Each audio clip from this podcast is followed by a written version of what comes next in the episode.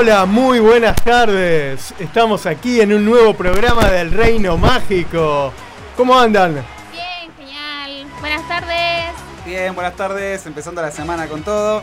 Programa número 8, bien arriba. Vamos a hacer o estamos haciendo en realidad, que ya, ya se nos está viendo. Bueno, estas son las instrucciones. Vayan al Facebook de Radio 2 y ahí nos van a ver, nos van a conocer. Y acá nos están tomando las cámaras, entonces les recuerdo en el Facebook de Radio 2 estamos haciendo un Facebook Live y vamos a transmitir todo el programa así con cámaras. Estamos rodeados de muñequitos de Disney y no solo está Meli, Jimmy, sino que tenemos una invitada hoy, Cata. Hola, ¿cómo están? ¿Cómo estás? ¿Todo bien? Bienvenida. Todo bien, gracias por la invitación. no, por favor, después te vamos a hacer un reportaje, una entrevista. Bienvenidos. Oconi en los controles, como siempre, con su mágico, su magia. Hola, gracias.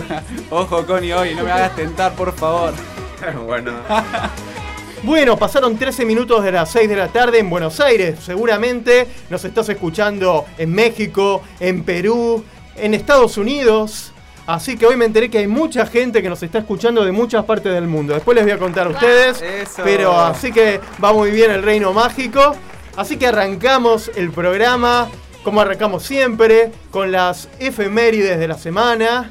Así que te repito nuevamente, ¿eh? antes de arrancar, Facebook, eh, entras a, a la página de Radio Tú y ahí nos vas a ver, están los chicos con las orejitas, está Winnie Pooh, están... eh, Este es... ¿eh? Doc. A Doc. Ah, a Doc. Tenemos a Doc. Tenemos. Bueno, vamos a arrancar entonces con las efemérides de la semana en el Reino Mágico por Radio 2. A ver, Meli, ¿qué pasaba un 3 de junio, pero de otro año, de 2001? Bueno, un 3 de junio de 2001 se estrenaba la película Atlantis, El Imperio Perdido, una película animada del estilo steampunk dirigida por Gary Trousdale y Kirk Wise. Recuerdo esta película. eh, ¿Vos la viste, Jimmy? Sí, por sí, supuesto. sí, sí, la tenía en VHS. No es de mis favoritas, la verdad es que no lo es. Pero, pero sí tiene personajes inolvidables. No sé, a mí Milo Touch me parece un muy buen personaje, por ejemplo. Sí, yo la película la recuerdo, recuerdo haberla vista en el cine. Es verdad, no es, es de la etapa de Disney que empezó a decaer en un Sí. momento después de todas las películas animadas. Sí. que junto a la isla del tesoro Sí. y algunas más. Sí, pero el planeta, el planeta del el tesoro. planeta del tesoro, pero era linda. O Sí, sea, es linda no, película. no era una película bodrio ni fea. No. Eh, no va a pasar a la historia, obviamente. No, es de esa etapa, claro. Fue medio como un bajón, porque hay una película que no puedo perdonar que es Vacas Vaqueras, por ejemplo. Una película Claro. que, que digo, Dios, es esa etapa de Disney. que ¿Qué pasó? ¿Qué pasó, no? Pero. Porque venía tan bien, había tenido ese momento del renacimiento de Disney con los musicales. Y de golpe de vuelta volvió a, a decaer. Y gracias a Dios, ahora hoy estamos hablando de, de una nueva etapa, ¿no? Con. que empezó, yo creo que fue con Rapunzel, ¿no? Que otra vez revivió eh, lo que eran los musicales, como. Claro, pero es una linda película. El que no Sí. la vio, que la vea. ¿Vos, Cata, la viste? Sí, sí, sí, yo la vi, es una de las preferidas de mi novio. Ah, sí, mirá. mirá. Sí, la vimos en Netflix hace como dos semanas. Mira, ahí, ¿a vos Ah, qué bueno. te parece la película? Eh, a mí me gusta, o sea, Sí. sí. estoy de acuerdo con lo que decís, Jimmy, que no es de las super películas de Disney, de No. lo que uno esperaba Sí. cuando miraba una película Disney, pero es como una película de relleno, si se puede decir. Como Sí. hay capítulos de relleno en, los, en las series, Tal bueno, cual. Tal cual. es una película así. Sí. Así que bueno, un 3 de junio de 2001 se estrenaba esta película. ¿Qué es el estilo steampunk? Es un estilo, mm, digamos, ¿cómo te lo puedo explicar? Eh, ¿Me lo podés explicar? difícil Esa es la pregunta. O sea, te lo, puedo, te lo puedo mostrar, pero no sé si explicártelo. ¿Vos podés explicar? Cato, ¿vos sabés qué es el steampunk? Steampunk es un estilo medio como tecnológico, pero que es entre eh, el pasado y el hablar moderno, pero al mismo tiempo que tiene mucho del pasado. Digamos que usa mucho engranaje, es como una onda, si no te puedo explicar exactamente. Está bien, eh, buenos directores. Gary Trousdale y Kirk Wise fueron eh, directores de, de películas importantes Sí, de, sí, sí, de sí. Disney. Sí. Así que bueno, si no la vieron, eh, si está en Netflix, se la recomendamos. Atlantis, el Imperio Perdido. El otro día hablábamos de Naomi Scott, Sí. bueno, con todo el live action de Aladdin. Sí. Y yo les había contado que ustedes no, no tenían tanta la data de que a ella la, la conocimos en Lemonade Mouth, en Sí. esta película de Disney Channel. Y allí ella cantaba y desplegaba todo su power rockero, porque es una, una gran cantante. Ujú. Ustedes estaban como sorprendidos cuando la escucharon con Claro, sí. Speechless. Sí, la verdad es que sí, con Speechless no- nos, nos sorprendió, nos encantó. Y yo no la puedo dejar de escuchar. Sí, sí. Así que traje hoy para abrir el programa un tema solista de ella, de, de la película Lemonade Mouth, que se llama She's So Gone. She's So Gone se llama. Sí. Y esta, esta canción ella despliega toda su rock para que la conozcan. A ver. Vamos a y vamos a escuchar a Naomi Scott haciendo este tema.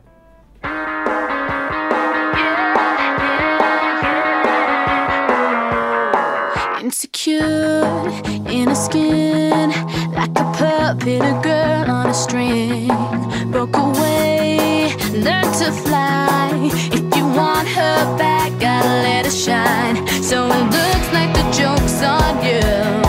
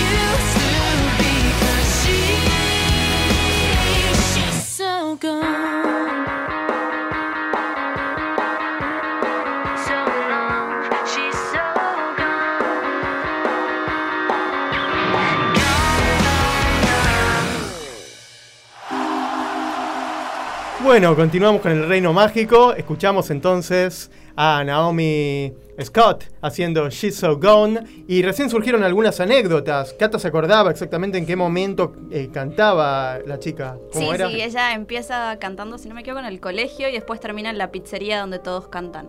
Es como que es la revelación de ella, ella siempre es tímida, es más, ella lleva al colegio una ropa y va al baño y se cambia para ser como más, sí, más trendy, más popular. Eh, y el chico que le gusta a ella, con el que ella sale, está en otra banda, en la banda como contraria a Lemonade Mouth.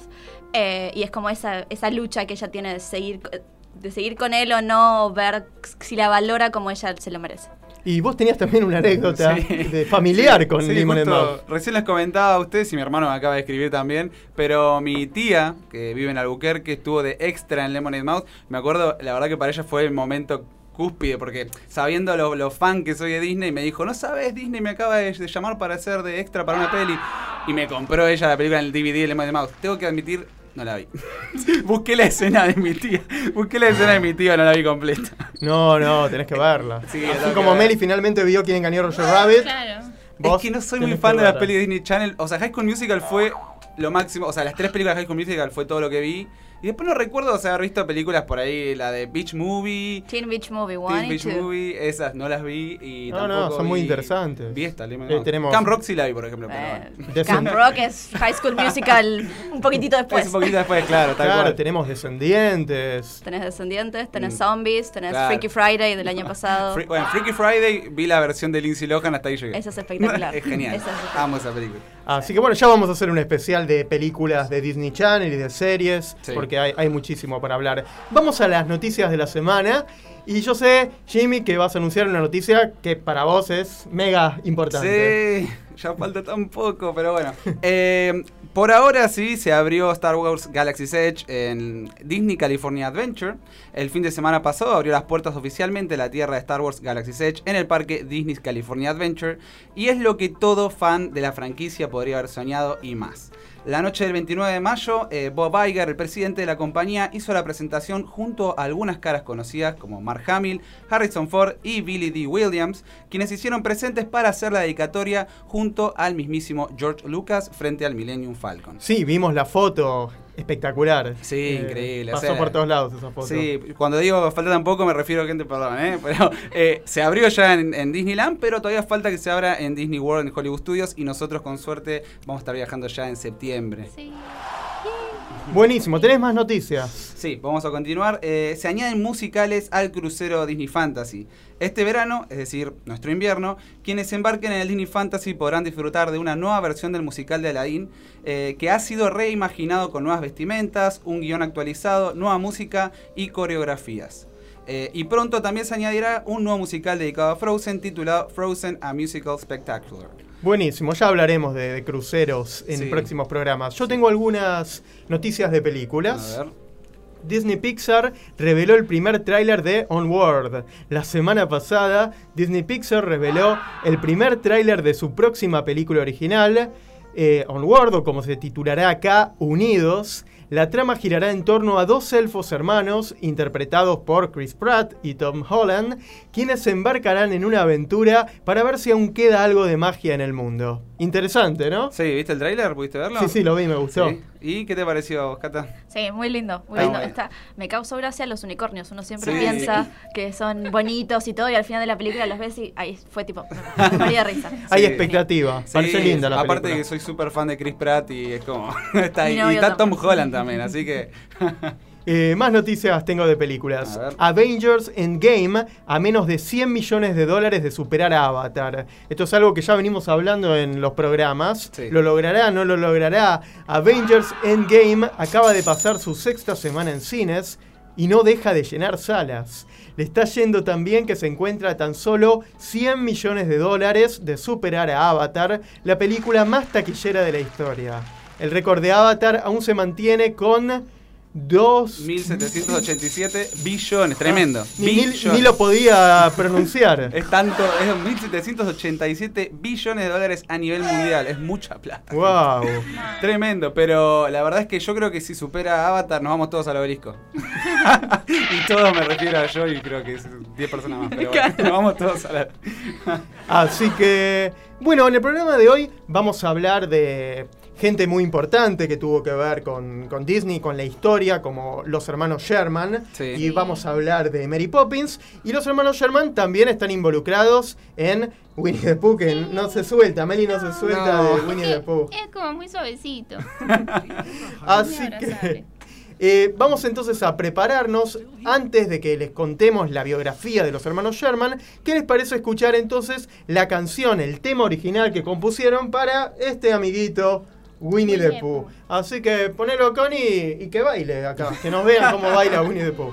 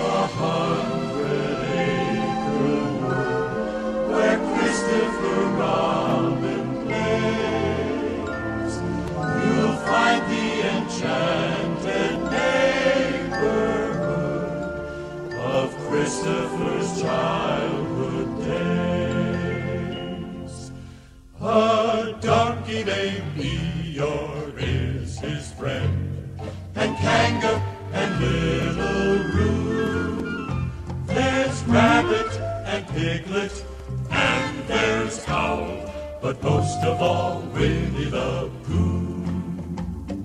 Winnie the Pooh, Winnie the Pooh. Chubby little cubby, all stuffed with fluff. He's Winnie the Pooh, Winnie the Pooh. Willy nilly, silly old bear. Winnie the Pooh, Winnie the Pooh. Chubby little cubby, all stuffed with fluff. He's Winnie the Pooh,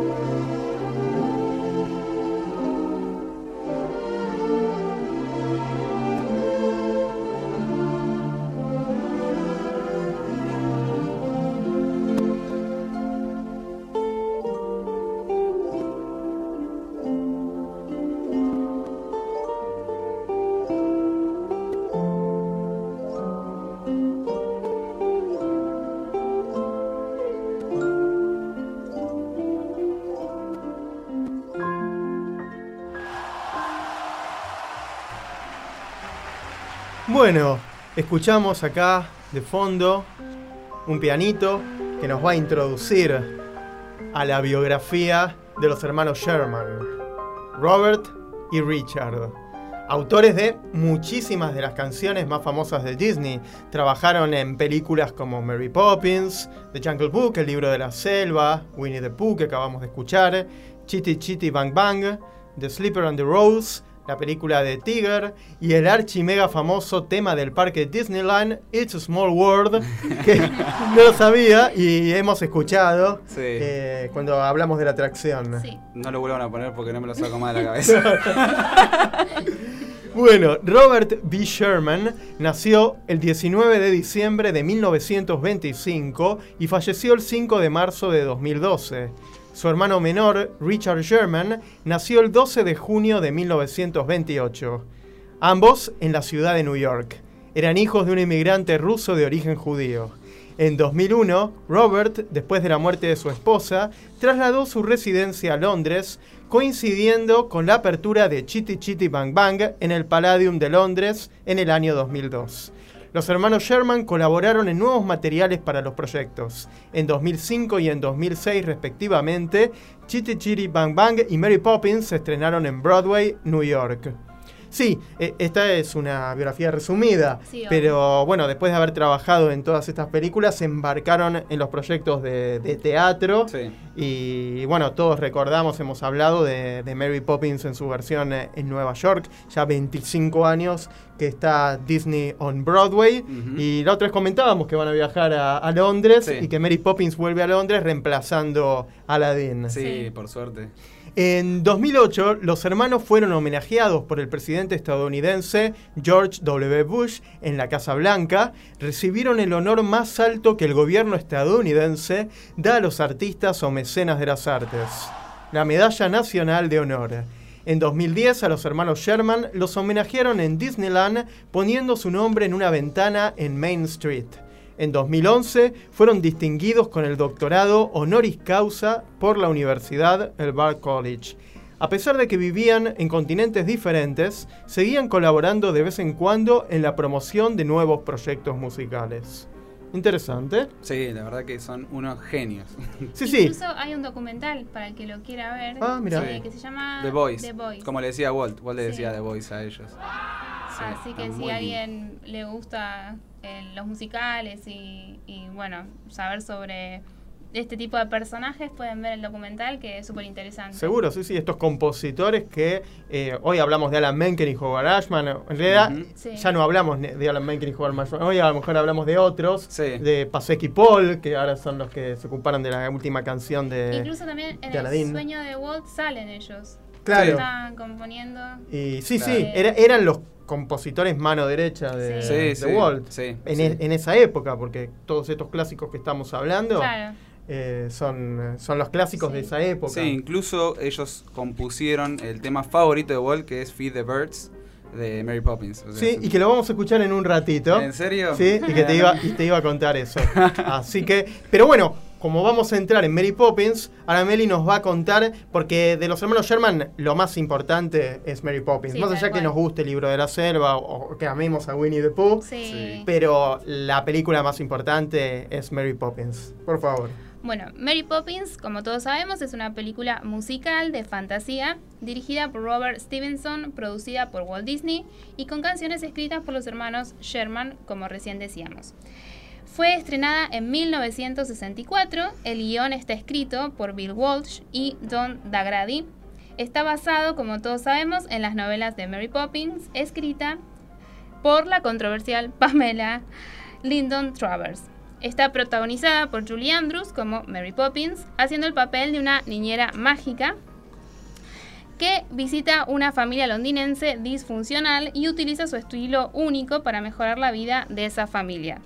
También forman parte del reparto Dick Van Dyke, que lo amo, David Tom- Tomlinson, Glynis Jones, entre otros. Fue rodada íntegramente en los estudios Walt Disney en Burbank, California, utilizando fondos de Londres pintados.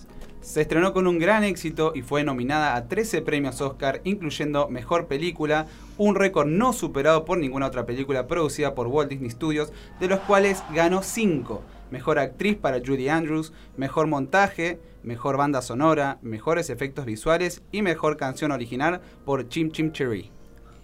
En 2006 fue incluida en el sexto puesto en la lista de los mejores musicales de cine estadounidense por el American Film Institute. En 2013, la película fue seleccionada para su preservación en el National Film ah, Registry por la Biblioteca del Congreso de Estados Unidos como cultural, histórica o estéticamente significativa. Mary Poppins está considerada como la obra cumbre de la carrera de Walt Disney, al ser la única de sus películas en conseguir una nominación al Oscar a la mejor película durante su vida. Todos o la gran mayoría conocemos el argumento de esta película, entonces preferimos obviar el relato y aconsejarles que si no la vieron, la vean y contarles un par de datos curiosos. Sí, ahí vamos con los datos lindos, curiosos que tiene Mary Poppins. Sí. Cuando Julie Andrews ganó el Globo de Oro, la mejor actriz de reparto en 1964, se lo agradeció el productor Jack Warner a modo de ironía, porque Warner la rechazó para el papel protagónico de la adaptación cinematográfica de My Fair Lady de 1964, Mi Bella Dama, y a pesar de que ella interpretaba el mismo papel en el teatro, ella fue quien lo originó en el teatro, curiosamente Audrey Hepburn interpretó el personaje en la película. Y en ese año no estuvo nominada porque las canciones fueron dobladas por Manny Nixon. Así que ese es uno de los secretitos en aquella época. Las figuras de Hollywood que no cantaban eran dobladas casi todas por esta mujer, Marnie Nixon, que firmaba un contrato de confidencialidad y la gente en Mm. el cine miraba y escuchaba a Natalie Wood Sí. o a Audrey Hepburn y decía cómo cantan estas partituras líricas. Claro. Y era esta Marnie Nixon. Y Julie Sí. Andrews se había quedado tan mal, pero bueno, la vida siempre da revancha. Y si no hubiera sido por ese rechazo, no hubiera hecho luego Eso se ve, algo así se ve en Singing in the Rain, en la trama incluso. El tema de que cante alguien y ella Ah, se lleve el, el- Sí, también la- se ve. La rubia, no me eh, acuerdo el nombre. Sí, sí, sí. Sí. Eh, David Reynolds en muchas películas. Sí. Sí, es cierto. Eh, tenemos eh, más cosas. Otra curiosidad. Pamela Travers, la autora de la novela, por el que quien no sepa, pidió a Walt Disney que quitara la secuencia de dibujos animados de la película, pero Disney se negó. Esto incluso lo pudimos ver en El sueño de Walt. Sí, Sí. una gran, gran película. Sí, sí, Me encanta sí, esa película. Sí, sí. Tom Hanks y Emma Thompson como Pamela. Sí. Tal cual. Bueno, Walt Disney propuso a Julie Andrews que interpretase a Mary Poppins después de verla en Broadway en la obra de teatro Camelot. Sí, así es. Angela Lansbury, ¿vieron la señora que entrega los globos en Mary Poppins Returns? Sí. Sí. Aunque Mary Poppins Returns para mí es olvidable. ¡No! ¿Por qué? La señora Potts. Es, Eh, Sí, sí, es la señora Potts. Pero no. Pero bueno, ahora después lo discutimos. Fue una de las actrices en las que se pensó para protagonizar la primer película. La actriz gozaba de fama después del estreno de la película El mensajero del miedo. Además, era una artista muy reconocida en Broadway, Angela Lansbury. Sí. Pero fue descartada por interpretar a un personaje muy alejado al de Mary Poppins. Como curiosidad, cabe destacar que fue nominada al Oscar a la mejor actriz de reparto por dicho papel. Bien. Incluso Sí. en, en la película el, o sea, el papel que era para eh, de los globitos de esta señora, Sí. que re- andaba repartiendo globitos y los personajes volaban, eh, lo iba a hacer en un comienzo este, Julie Andrews. Julie Andrews. Sí, pero se negó porque no quería quitarle protagonismo a. O sea, en A este Emily caso a. Emily Blunt. A Emily Exactamente, Blunt. No quería opacarla. Sí. Pero bueno, continuamos entonces con los datos curiosos. En la ceremonia inaugural de los Juegos Olímpicos de Londres 2012 se hizo un homenaje a este personaje de la literatura inglesa al bajar muchas mujeres con maletines y paraguas al mejor estilo Mary Poppins. Buenísimo. Bueno, antes de ir a la canción que sigue, vamos a ponernos en discusión. Sí. ¿A ustedes realmente les gustó la segunda parte de esta historia de Mary Poppins Returns? A mí me pareció, pero aburrida, olvidable, que no la tenían que haber hecho. Eh, A ver, eh, si hablamos de la trama en sí, yo siento que es un refrito, tal vez es un poco de lo que ya habíamos visto, porque se repiten varios de los patrones, ¿no? Pero la música me encanta, me gustó mucho la música, hay temas que me parecen increíbles. Eh, la canción que canta Mary a los chicos, que ahora no me estoy acordando, The Place Where All Things, All go. Things Go. Sí, es muy linda canción. Eh, sí, la música es de Mark Shaman, que es un gran compositor Sí. de Broadway y que Sí. trató de imitar el estilo Claro, de, de los Sherman. de los Sherman. Sí, para mí está bien logrado, o sea, está, está bien logrado el tema del estilo y me parece que visualmente también es increíble. Las vestimentas son, incluso para mí superan a la, a la anterior en, cuanto a vestimenta me refiero, ¿no? Por ejemplo, hay una escena en la cual están en el jarrón que está toda pintada la, la ropa, o sea, está toda sobre esa misma tela, hicieron como si fuese dibujado a mano. Ah, La verdad que es una cosa de locos. Pero yo que sé, puede ser que la nostalgia me juegue a mí un poco a favor de esta película. A mí me gustó, me hizo Digamos- llorar y todo. Y tengo una amiga que es muy, digamos, es la palabra no es hater, pero eh, es de esas personas que por ahí encuentra algo a la película. Y, es- y- y cuando la miro al costado estaba empapada en lágrimas. Y dije, funciona la película, entonces Mirá, funcionó. Igual la, la crítica fue bastante dividida. Sí. Hubo no, no que fue un éxito tampoco ni No. de taquilla No. ni de crítica. ¿Alguien quiere decir algo al respecto? Mi favorita es la, o sea, la primera. Sí, la Sí, original, obvio, eso la de- original, de hay todos, duda. no hay discusión. De todos. Sí. Pero, pero sí, igual estaban rumoreando una tercera, o sea, con esta iba, querían hacer una próxima película. No sé si ya da para tanto, Querían hacer la secuela de los cuentos. pero a ver, claro, hay, hay mucho material literario para basarse, ¿no? Entonces no estaría mal por ahí. Hay sí. que ver qué opinaría Pamela. sí, ya sabemos que. Claro, yo recomiendo siempre El sueño de Walt. Ah, Sí. Sea, es genial. Sí. Esa es una Sí, película sí, que es inolvidable, está muy bien hecha. Sí. Y ahora, bueno, vamos a escuchar en la voz de Julie Andrews a Feed the Birds. Pero antes, unas pequeñas anécdotas sobre Feed the Birds. Sí. Como vos bien decías, Jimmy, Como decía, sí, es uno de los temas, incluso diría el favorito de Walt Disney. eh, lo comentaba, bueno, lo, lo he visto en, en algunos de los documentales. Incluso Robert eh, lo comentaba también en, en entrevistas. Y en la película lo podemos ver, ah, en El sueño de Walt, cuando están componiéndola, a él cómo, cómo la tararea, cómo se le queda esa canción en la claro, cabeza. alguna vez yo leí, no sé si será cierto, pero que se cantó en su funeral esta canción. Sí, también, eso es cierto, tenés Sí, razón. Ahí está. Sí. Y después hay otra anécdota con Feed the Birds que, bueno, en, en la trama la gente alimentaba a Feed the Birds, es alimentar los pájaros, las Claro, palomas de, sí. de una catedral, es la de San Pablo, si no me equivoco, Sí, en, en Londres, Sí. de Saint. Paul. Y cuentan que a raíz de la canción la gente empezó a alimentar a las palomas y las palomas hicieron lo suyo. Sí. Cagar- cagaron toda la catedral. No. Y a partir de ahí creo que empezaron a sacar a todas las palomas y, y basta de Feed the Birds porque... Sí. Sí. Eso cuando la cultura Ah, popular no infecta la realidad, como pasó con Breaking Bad y las pizzas en el techo de la señora que vivía en la casa donde grababan la serie. Ah, mirá. Había- y la gente iba y tiraba pizzas al techo Ay, por esa escena, pobre mujer, pobre mujer. Así que, bueno, vamos a escuchar a continuación a Julie Andrews haciendo el tema favorito de Walt Disney, Feed the Birds.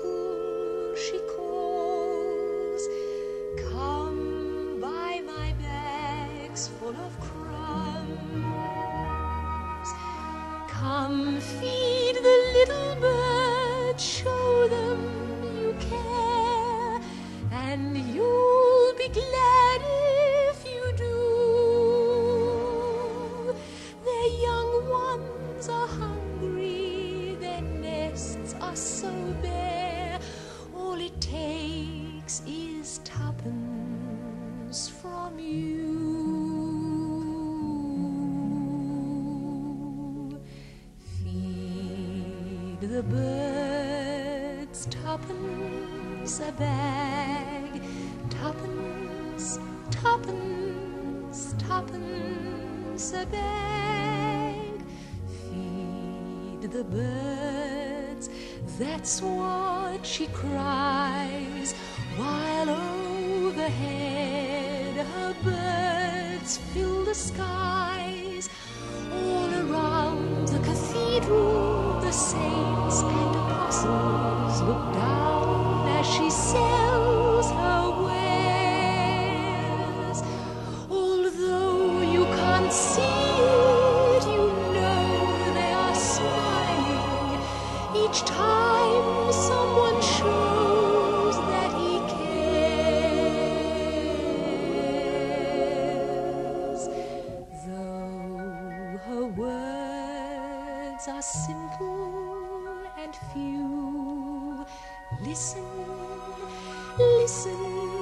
she's calling to you. Feed the birds, tuppence a bag,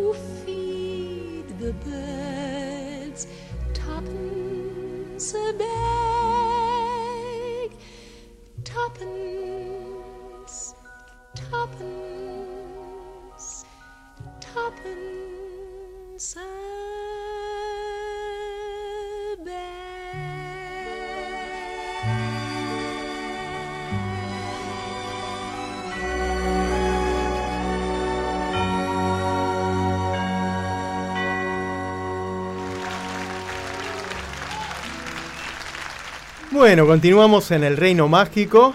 Tenemos una consigna, ¿no? Tenemos Que- una Que consigna. la gente estaba respondiendo al Instagram de ustedes. pero Sí. ¿De qué se trata? Hay dos preguntas que hicimos, gente, si quieren responder en nuestro Instagram de Orejas Viajeras, en las historias dejamos una pregunta que es ¿cuál es su película favorita de Disney? Sé que es una pregunta muy difícil.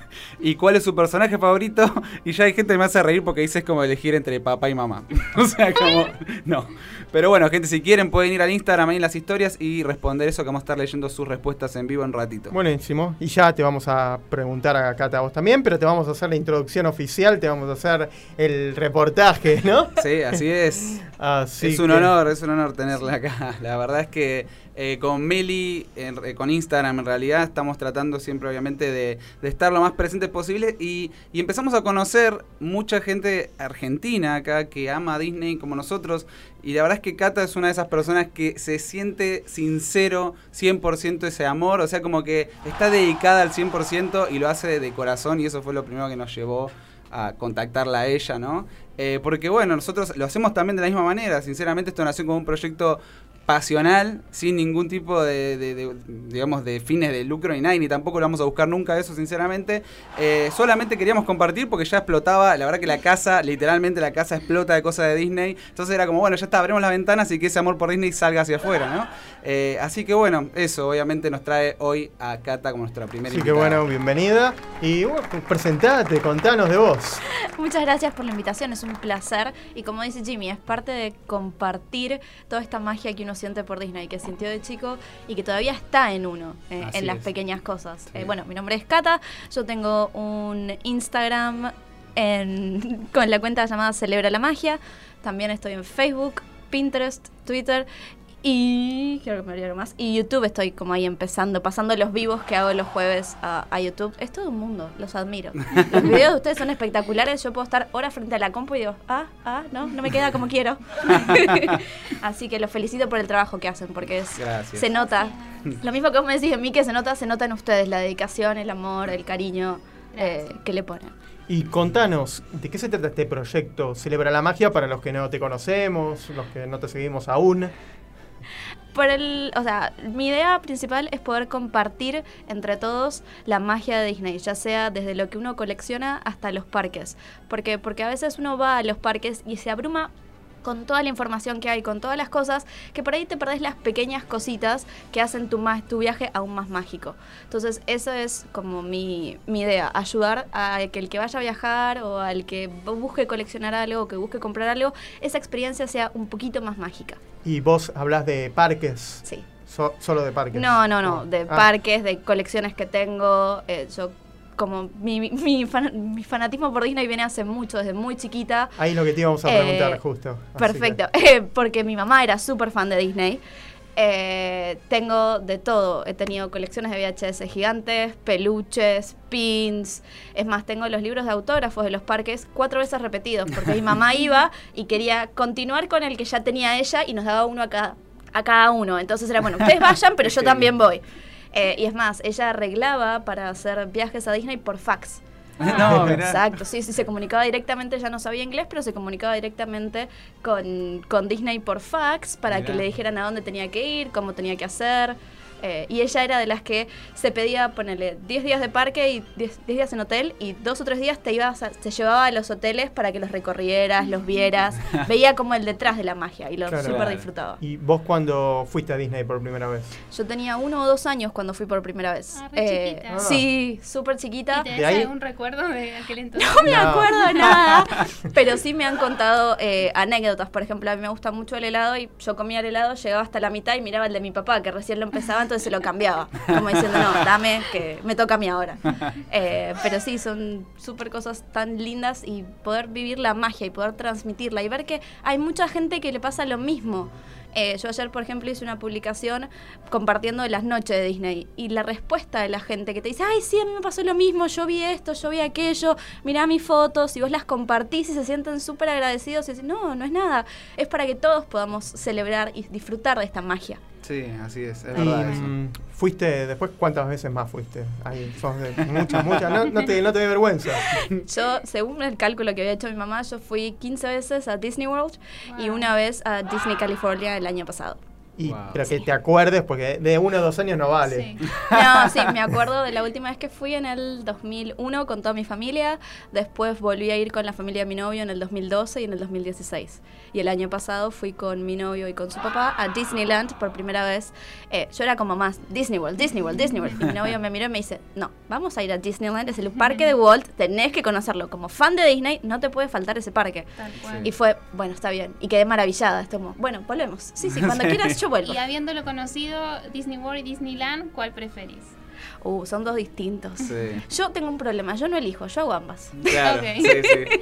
Es válido también. Pero, pero sí, el de Disneyland es más chiquito, pero tiene toda la magia de Walt. Podés ver los pequeños detalles eh, que están ahí y vos decís, wow, esto lo pensó un señor hace un montón Sí. de tiempo. Qué visión que Sí. tenía en ese momento. Increíble. Y tiene razón, nunca va a terminar el proyecto mientras haya gente que le ponga ganas y le ponga magia y le ponga imaginación para crear cosas nuevas. Y aparte es como que está el espíritu de Walt en Exacto. Disneyland. Sí, Sí. Con la lucecita ahí prendida. Sí, sí. Tal cual. No, la verdad es que para nosotros fue un sueño hecho realidad cuando pudimos ir y- a Disneyland también. Por esto mismo que decís vos, por el hecho, el hecho de querer estar donde sabemos que estuvo Walt, donde Walt estuvo presente 100% en el proyecto de, de principio a fin. Y sí, pararnos frente a esa lámpara de noche fue un momento inolvidable. No nos podíamos ir. No, no, Sí, no es- parar de mirar la habitación. Sí, la verdad. ¿Y Cata, bueno, hablamos de Celebra la Magia. ¿Es solo de Disney o también de los parques de Universal? No, de los parques de Universal Porque- también. Yo Ah, soy qué bueno. súper fan de todo lo que Porque es justo Orlando. escuchábamos de fondo ET y todo demás. Ah, y, sí. y porque nosotros también hablamos. Sí. Un poquito Sí. menos, pero hablamos mucho porque nos encanta también. Bueno, contanos también de Claro, Universal. por eso también el nombre, celebra la magia, porque no es solo Disney, sino es Universal, lo que tiene Universal, y no solo el de California, el de Orlando, el que está en Los Ángeles también, toda esa magia que uno tiene. Yo soy fan de Harry Potter y llegar a The Wizarding World of Harry Potter y pisar y decir, wow, eso es el castillo de Hogwarts, no lo puedo creer. Sí. Eh, cuando armaron las varitas interactivas y decir, yo quiero esa varita, no importa. Yo seis meses antes le dije a mi novio, esa me la voy a comprar. Me dice, ¿pero estás segura? Sí, yo esa me la voy a comprar, voy a ir por todo el parque. Y fuimos por todo el parque haciendo los hechizos, toda esa magia que cobra vida. Que uno dice, son mundos imaginarios. No, no, entras ahí y es otro mundo, no existe nada más y podés, es una felicidad que, que otra cosa no te la da. Sí. Eh, y yo eh, tenía amigas que me dicen, ¿pero vas otra vez a Disney? Sí, sí, voy otra vez. La Y pregunta. Claro, y yo creo que esas te las hacen la gen- las personas que no fueron y lo experimentaron. Mm. Cuando pisan un parque y decís, Sí. wow, le encuentran la magia a todo. Sí. Eh. Sí. que eso pasó con mi novio. Mi novio me dijo, bueno, la primera vez que fuimos juntos, yo voy porque vos querés y vos te gusta y sos súper fan. Y volvió y a los dos días me dice, vamos de vuelta, ¿cuándo, ¿cuándo es el próximo viaje? Y es el que siempre incentiva a decir, bueno, vamos y hacemos. Y es, La depresión post-Disney. Ay, sí, por favor. Es real, es Es, real, real, es existe. completamente real. Eso también ves para tratarla. Yo creo que parte de, de lo que compartimos todos es para no sentirnos tan mal de tenerlo Claro. tan lejos. Tan lejos de Sí, casa, claro. Sí. sí, tal cual. Ahí está, no podía faltar el Tal mágico. cual. Eh, ¿Qué le parece si hacemos este ping-pong? Cada uno le, tiramos las preguntas que tenemos acá anotadas. ¿Quieres Perfecto. arrancar, Jimmy? Bueno, arrancó entonces. Eh, parque de atracciones favorito. Epcot, Epcot, muy me bien. encanta. Podemos ampliar porque Sí, por supuesto. Así que, Eh, ¿por me qué encanta- Epcot? Porque me encanta poder recorrer todos los países, saber Mm. un poco de cada cultura. Te podés, vos decís, uy, pero no hay nada. No, no, no. Vos te metés en cada pabellón y es un mundo distinto, es un país distinto y te muestran la cultura de formas distintas. Tenés galerías en cada país donde siempre hay una exhibición que te dice algo de la cultura. Tenés incluso para los más chicos con Kids Cup. Cup, sí, eh, que vos vas y yo me acuerdo en el 2001 que fui que tenías una máscara para hacer y ibas mientras los papás recorrían los chicos pasaban por cada lugar pa- cada país y le iban agregando algo distinto. Y la persona que estaba a cargo de ese sector te explicaba qué le tenías que agregar por qué qué significaba en la cultura y además porque tiene mis dos atracciones pero favoritas o sea Soaring y Test Track son Sí. lo más de lo más para Sí, mí o sea me- encantan Y Sí. también por la comida. Sí, eso también. Quiero ir y probar el, el- cuando es el Food and Wine Festival. Eso sería Es genial. la primera vez que vamos a ir el- nosotros el ahora. Frushi, era Frushi. El Frushi estaba en el, en el de, primavera Sí, también. qué que es, sí, Sí. sí, muy bueno. Es como un sushi, pero... Pero con fruta. claro. Ah, por eso Frushi. Frushi. El Frushi. Ah, mirá. es muy rico, la verdad que está muy bueno. no, si yo recordaba el sushi de que te venden en el pabellón de Japón. Sí. que ese es incomparable, inigualable. No, Sí. no probé nada más parecido al sushi que hay.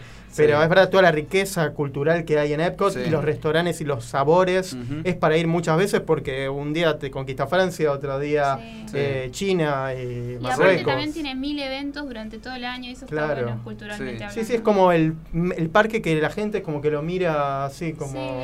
Como que sí, no hace falta, o no, no, no vayas, es aburrido. No, no, no, no, no, pará, pará. Sí. ¿Qué- ¿Por qué pensás que es aburrido? Decime que yo te explico todo lo que vos tenés para hacer. Tal cual. Eh, es más, incluso vos puedes comprar un pasaporte que en el momento que yo fui 2016 valía 10 dólares y ibas alrededor del parque sellando ese pasaporte Sí. y juntándolo. Con las comidas. Con todo, exacto, sí. Y lo que tiene muy lindo Epcot es que detrás tiene dos entradas y una de las entradas da al Boardwalk de Disney, que es todo un Sí. pasaje que vas viendo los hoteles de Disney que están de la zona y que es como un paseo de compras tranquilo de noche. Es muy, muy bonito. Sí. Eso es espectacular. Sí, nosotros tenemos que ir ahora, tenemos reserva eh, para ir al de, ¿cómo era que llamaba?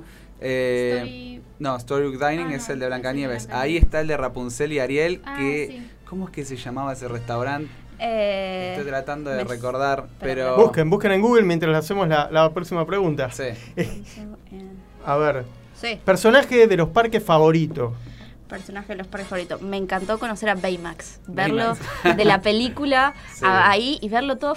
Es Ay, igual al de la película. O Sí. sea, ¿viste cuando decís, ¡Ah! me Es encantó? es medio abrazable. Sí, tal cual. Eh, pero yo creo que los personajes con el que mejor tuve un, un encuentro fue con un Goofy.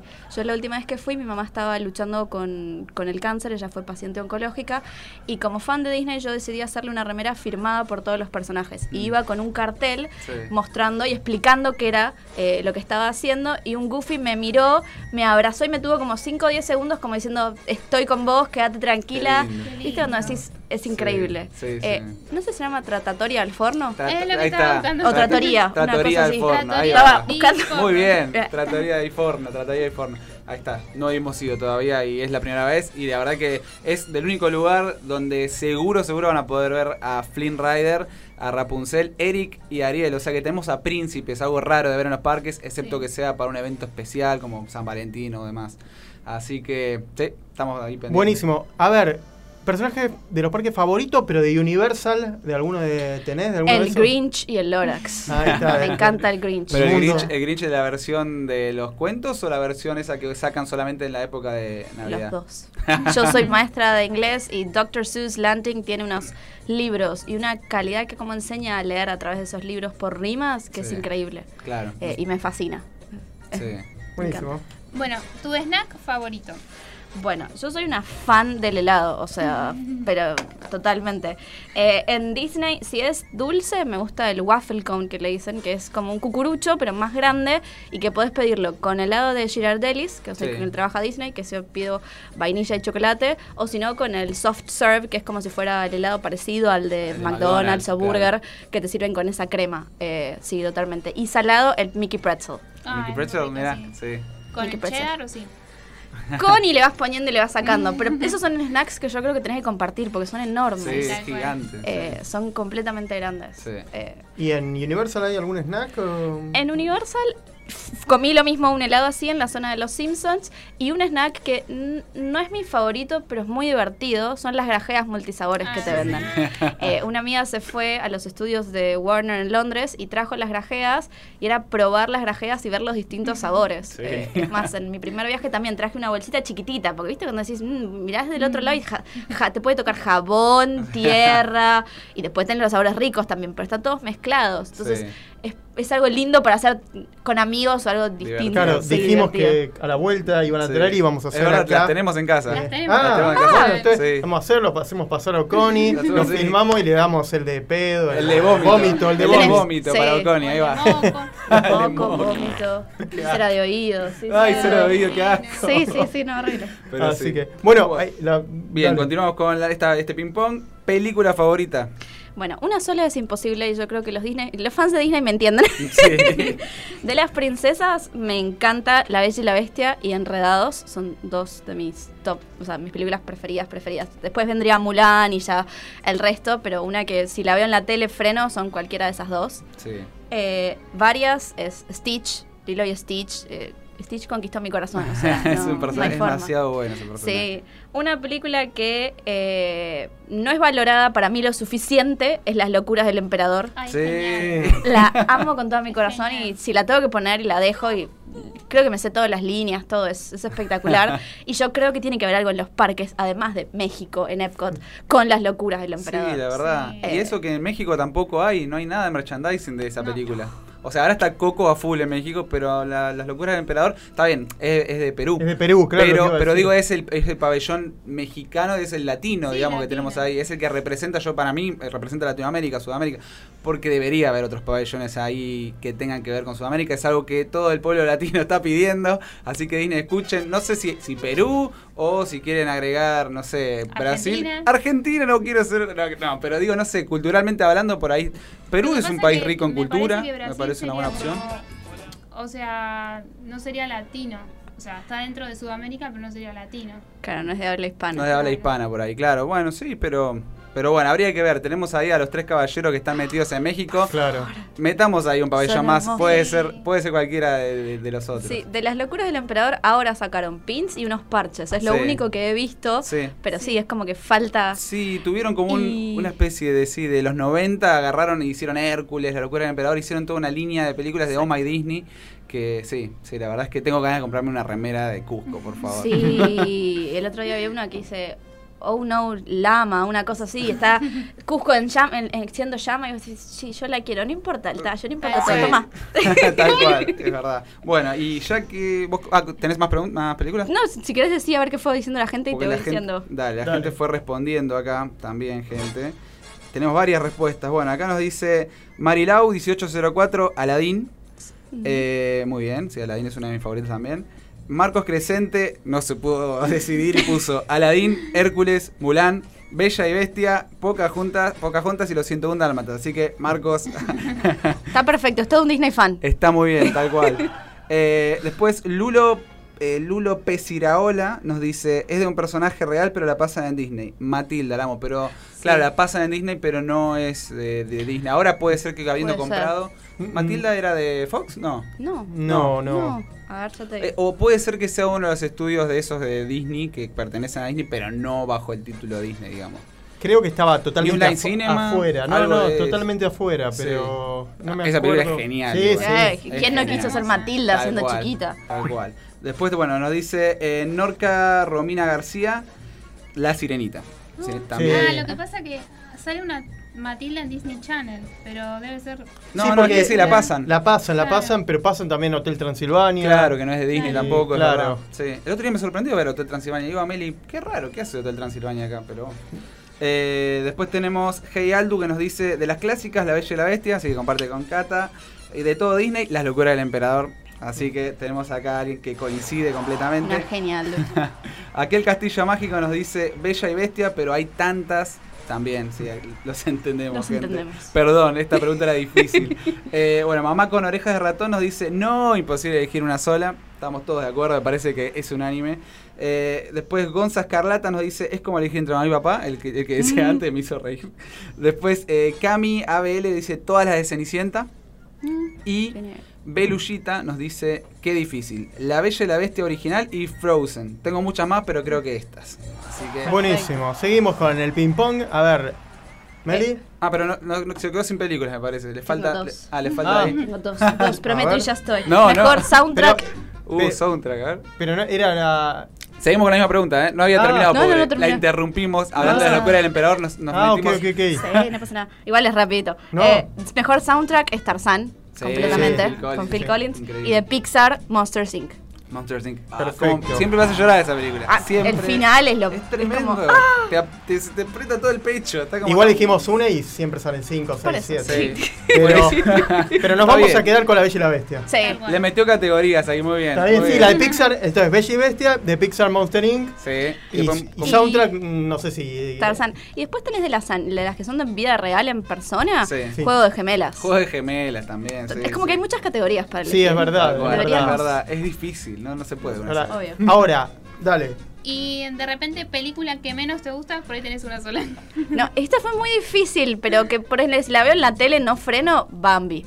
No, es muy triste. No. Ah, por, ah, está bien, está bien. Es Eh, muy triste. Está bien, sí. Pues, como- Mira, Chicken Little para mí es la película que yo no paro. Claro. Pero yo, a mí, a mí me gustan las películas con finales felices, con cosas Claro. lindas, no que sean tan, tan tristes. Sí.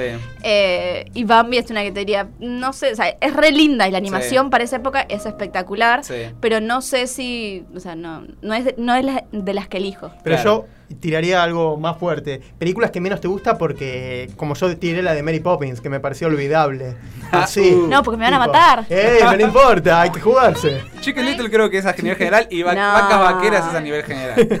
No, Zafa, tiene una linda canción, la de Vacas Vaqueras. Es sí. eso, pero estás diciendo una canción. Bueno, sí, bueno, yo trato de saber todo Está muy bien. positivo. Es muy, muy Igual posi- la que Eso me gusta, muy bien. Te voy a decir Ah. que para mí es como yo soy muy estructurada, es muy bizarra a veces, es Alicia.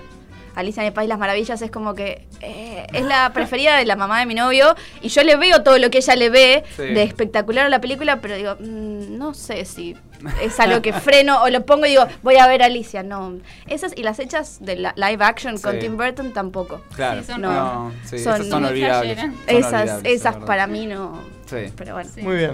Bueno, continuamos. Eh, villano favorito. Isma. Isma. Isma. O sea, escuchar las frases en, en mi cabeza. Eh, sí. Esa es mi voz, esa es mi voz.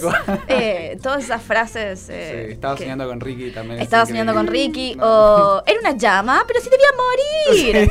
No la escuchás y decís, ay, por favor, la amo. Te matás de risa. Sí. eh, Bien, entonces continuamos con la próxima. Sí, seguí. Dale, princesa favorita. Bella y Rapunzel. Totalmente. Muy bien, sí. Totalmente. Sí, creo que también sería, si yo tuviese que elegir, creo que diría también las, las mismas dos. sí. Y después tercer puesto Mulan ahí también, pero Ah. esos son como... Sí. Sí, es verdad. Son- sí. A A mí me ver. gusta mucho Cenicienta.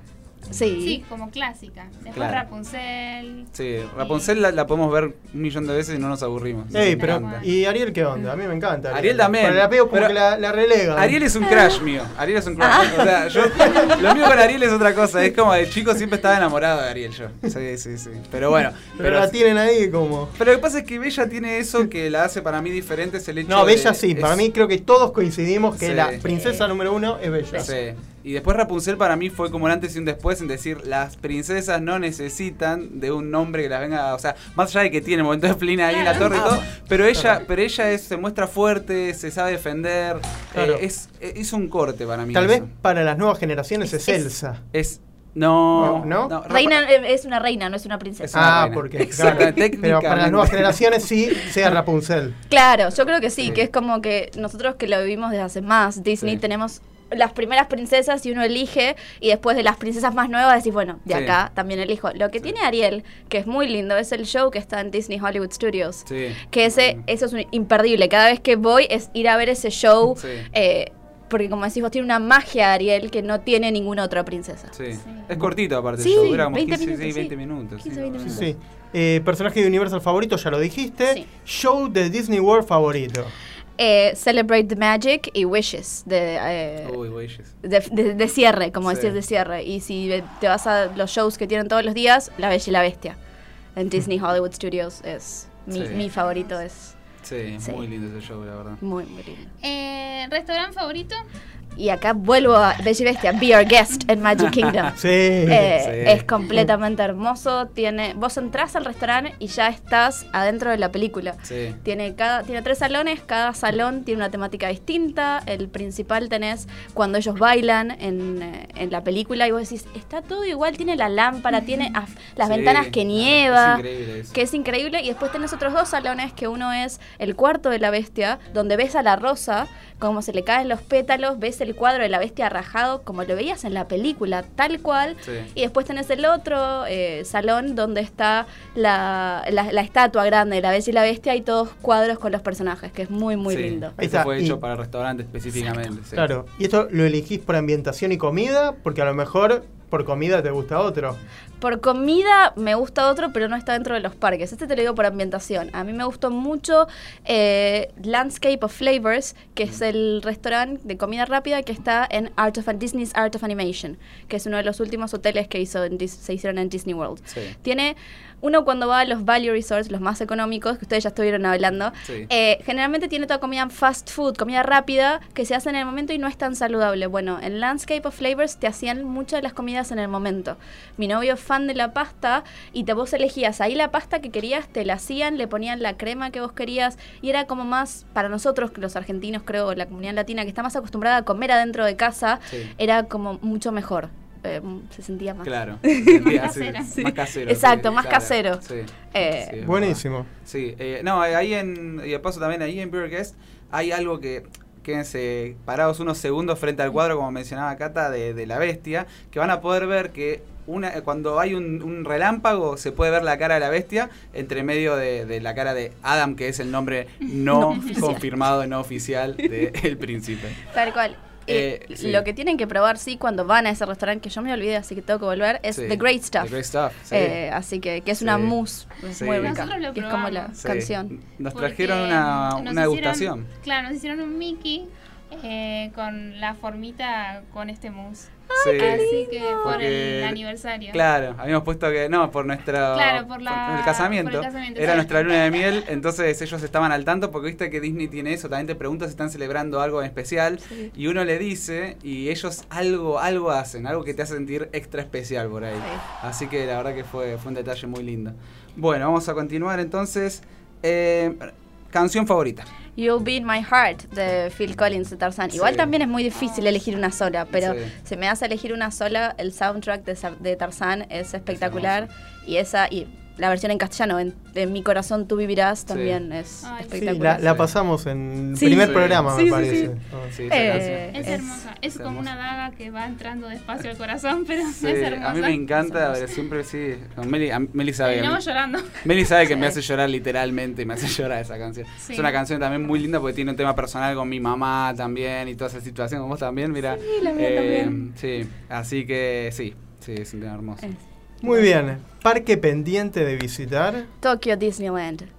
Las atracciones que tiene, la temática que tiene y la comida, toda temática que tiene, es como decís, me el encanta. merchandising.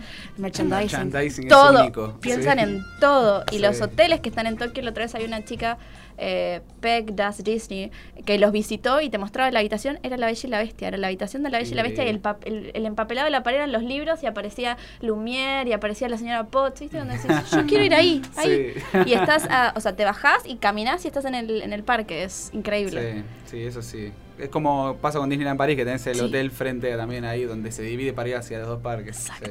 Muy bien. Atracción de Universal favorita. Harry Potter and the Forbidden Journey. Entrar a Hogwarts, ver todo ese mundo que uno miró, que primero lo leyó en los libros, Sí. que después lo viste en las películas y decir, yo estoy acá. Tenés el- la, la sala de pociones, tenés cuando nieva en, eh, en la sala de criaturas mágicas, todo ¿viste? cuando los cuadros se hablan. Sí, sí, que uno a veces pasa rápido y yo era como, esperen, esperen, no, Sí. no caminen rápido, yo quiero entender, quiero saber. Eh, es espectacular. Eh, sí voy a aceptar que la primera vez que me subí estaba medio con miedito, porque un Sí. todo oscuro, que sé yo, y tuve la mala suerte de que me apareció Aragog arriba de mi cabeza en una vuelta que hace, ¿viste? Cuando decís, me muero. Acá me morí y encima creo que ahí te sacan la foto, o sea, mi, mi cara fue de terror, bueno, pero sí la volvería a hacer, a hacer la fila, ves las mandrágoras cuando estás entrando al castillo, Sí, es... sí, en sí, cada sí. detalle es espectacular. Sí, la verdad que sí. Eh, bueno, snack de Universal ya lo habíamos hablado. Claro. Época del año preferida para visitar los parques. Yo siempre fui de enero a marzo, eh, porque son vacaciones y porque también para nosotros es lo más económico a veces. Sí. Pero sí me encantaría ir la primera semana de diciembre, la primera quincena, con todo el parque decorado. Sí. eh, y Navidad. sentir la magia Sí. de Navidad, ir a la fiesta de Navidad, todo eso. Eh, a mí me tocó la suerte de que fui una vuelta en enero y todavía estaban las decoraciones arriba, pero es como que no era lo mismo. Ya había Claro. pasado Navidad y a los dos días la sacaron y es como, no es lo Faltaba el mismo. espíritu navideño. Claro, Sí, pero sí. eso yo creo que sería una época re linda. eh. Sí. Sí. Nosotros No nos ustedes. encanta. Claro. Amamos Navidad, amamos Sí. Navidad mal, mal. O sea, la Es como gente. que somos fan de Disney y después de Navidad. Sí, sí, sí. Es como Navidad y Disney es la combinación perfecta. Perfecta. Cuando llega diciembre, nuestra casa se llena de adornos de Disney. Porque este de Falabella vende mucho acá. De cosas de Disney. Así que llenamos todo. Y también Disney vende los ornamentos y todo eso. Entonces somos fans mal. Y pudimos experimentar la, la temporada dos veces. eh, Navidad. Sí, una Fuimos- vez una, la primera semana de diciembre y después en Navidad literalmente, que En no Navidad. lo aconsejamos. Eso, eso te iba a decir, o sea, mi novio, yo cumplo el 19 de diciembre y mi novio una vuelta me dijo, che, vamos para tu cumpleaños y nos quedamos para Navidad. Mm. Primero la cantidad de gente que vos decís, Sí. no, no hay ni No. chance. Sí. Y después cuando decís, mirás los precios, es el doble Mm, Sí. de otras sí, más oportunidades. Entonces, Sí. ves como, pero sí, o sea, es Sí. como para experimentar una vez si tenés Sí, la posibilidad, teniendo en cuenta que hay gente, que hay mucha gente, eh, disfrutar, planificar y después sí, elegir otras fechas en el año. Sí, nosotros fuimos a Epcot el día de Navidad porque Magic Kingdom estaba imposible. O sea, pero Epcot es, es, es hermoso y como decís vos, lo que tiene de lindo Epcot es que en Navidad también te muestra Navidad en cada país, cómo se festeja en cada país. O sea, eso, eso me Ah, encanta. Claro, súper interesante. también. También agregan incluso una parte que no está generalmente, que es una, una sección donde hablan de Hanukkah también. Así que Sí. Hay shows y todo también, hay comida y demás que tiene Ah, que mira, no, sabía, voy a ir entonces. Sí, sí, sí, Sí, sí, muy sí, bueno. sí. muy Me bueno. gusta. Ítem que no podés dejar de comprar. Press pennies. Las moneditas son unas monedas que vos estampás eh, lo- la figura que vos quieras. de, de los personajes del parque, salen 51 centavos de dólar. Vos pones en la máquina, tenés máquinas alrededor de todos los parques, Ah, todos los visto, hoteles, sí. todo. Y son, vos pones una moneda de un centavo y dos monedas de 25 centavos. Apret- introducís las monedas en la máquina, aprietas el, el- el botón que vos querés, tenés Mickey, Minnie, tenés incluso solo de Magic Kingdom, solo de Epcot, solo de Animal Kingdom, como temáticas. Y vos ves delante de tus ojos como tu moneda gira, se aplasta, se le engraba lo que vos elegiste y la sacás y es finita y chiquita y decís, "Ah, Sí. es hermosa.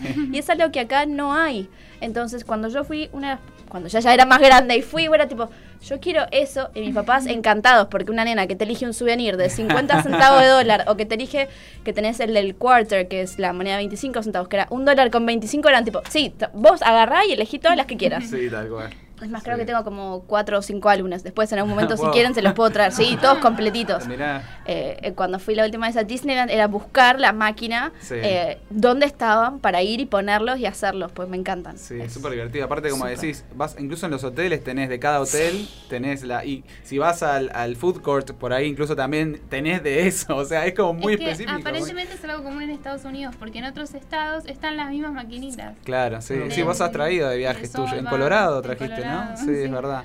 Eh, perdón, nos habíamos salteado creo una pregunta que era hotel preferido de Disney. Disney's Art of Animation, que queda al lado del Pop Century, Sí. eh, que es uno del, del- dentro de los económicos es el más caro. Sí. Tiene habitaciones de- para cuatro personas y para seis personas, que ahí es cuando yo creo que rinde. Si vas con amigos, o sea, te conviene a la de seis porque Claro. rinde mucho Sí, más. claro. La, la semana pasada hablamos. Hablamos de Sí, eso. Exacto. de- o la, únicas- anterior, sí. Las únicas habitaciones que tiene que no son para familias, digamos, son las de la, de la Las de la Sirenita. sirenita, que son para cuatro personas, son las que están más alejadas. Claro. Eh, Pasa que tenés que caminar mucho después. Claro, tenés que muy caminar. cansado. Exacto, esa es la única crítica que le hacen, que ese sector está muy alejado. Tienen todo el resto de los sectores, el de Cars, el de Buscando Nemo y el del Rey León, todos muy cerca. Es más, yo me quedé en el Rey León y era salías tres pasos y estaba tu, tu habitación. Claro. Y que la sirenita queda muy, muy lejos. Claro, por eso siempre recomendamos el pop, porque, Sí, exacto. porque uno lo tiene ahí. Eh, día hablábamos de eso. Exacto, y lo que tiene es que vos ya seas, si vos te quedas en el pop, podés cruzar por el, Sí. por el puente. De hecho, yo fui a comer a ese restaurante que vos decías porque estaba ahí.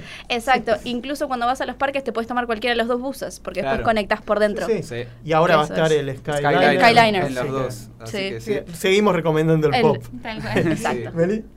Bueno, eh, ítem. Eso ya lo Ah, ya dijimos. lo dijimos. Primer peluche de Disney que tuviste. Que recuerde, no me acuerdo, pero acá yo traje los dos que sí me acuerdo que tengo y todavía los conservo, que es Apu vestido de Navidad, con su gorrito de Navidad, su bufanda y su saquito. Es Y lindo. es muy tierno, No. totalmente. Más te das cuenta que está viejito porque tiene un agujerito ahí en la lo nariz. podés mostrar ahí en las cámaras. Ahí. Ahí, ahí. Está. Muy lindo. Eh, es muy, muy lindo. Y después tengo a Doc de los siete enanitos de Ese Blancanieves. Sí. que fue. eh, mi mamá nos compró a mí a Doc y a mi hermano le compró a Tontín. Entonces teníamos los dos. eh, no podía comprar los siete, pero con dos se conformó. Entonces ¿Qué quería como- decir con eso? No creo que quisiera decir nada, porque lo quería mucho a mi hermano, pero yo era fan de Doc porque era como el más inteligente. O sea, Claro. yo era. Sí, a ese, y a mi hermano le causaba gracia todas las tonterías que hace Tontín. Amamos a Tontín. Eh, entonces. sí. Nosotros tenemos a Grumpy y a Tontín. También queremos conseguir a los demás, así que vamos a tener que robar ese doc. Yo se los presto si No. quieren para todo lo que quieran, pero vuelven. No, o es un lindo regalo de Navidad También. que se les puede hacer o de cumpleaños. ya saben, sí. Está. Nos faltan los otros enanitos, gente. Claro. Pero sí. Últimas dos preguntas y Sí. después ya nos vamos a ir al corte. Bueno, eh, una anécdota inolvidable. Eh, hay muchas, yo creo que conté la del Goofy hace un ratito, Sí. que los cast members te hacen, si vos les contás tu historia, si te les pones a hablar, hay muchos que como simpatizan con lo que un, por el uno que lo que está viajando, por lo que está celebrando y hacen que sea un poquito más mágico Tal cual. eh, el viaje. Incluso me pasó en Disneyland, que estaba una chica del Photopass, que te saca las fotos, estaba mirando la nada y le digo, discúlpame, ¿te, te puedo pedir foto? ¿Me saque fotos? Sí, ¿dónde querés? Donde vos quieras, le digo, recomendame. Y me recomendó cinco lugares. Me dice, ¿no te molesta ir conmigo un rato? Qué no, genio. llévame a donde quieras. y me sacó, me mostró lo de Blancanieves, la fuente de Blancanieves, me sacó Sí. ahí, me sacó frente al, pa- frente al castillo, todas. Wow. Entonces, esos pequeños cositas mágicas que Sí. hacen, eh, a- cuando uno charla, uno dice, uy, pero ¿para qué le vas a hablar? No, al revés, tenés que hablarle, tenés que contarle, porque ellos están ahí para hacer tu día más mágico también a veces. Es verdad. La experiencia VIP tuviste entonces. Ah.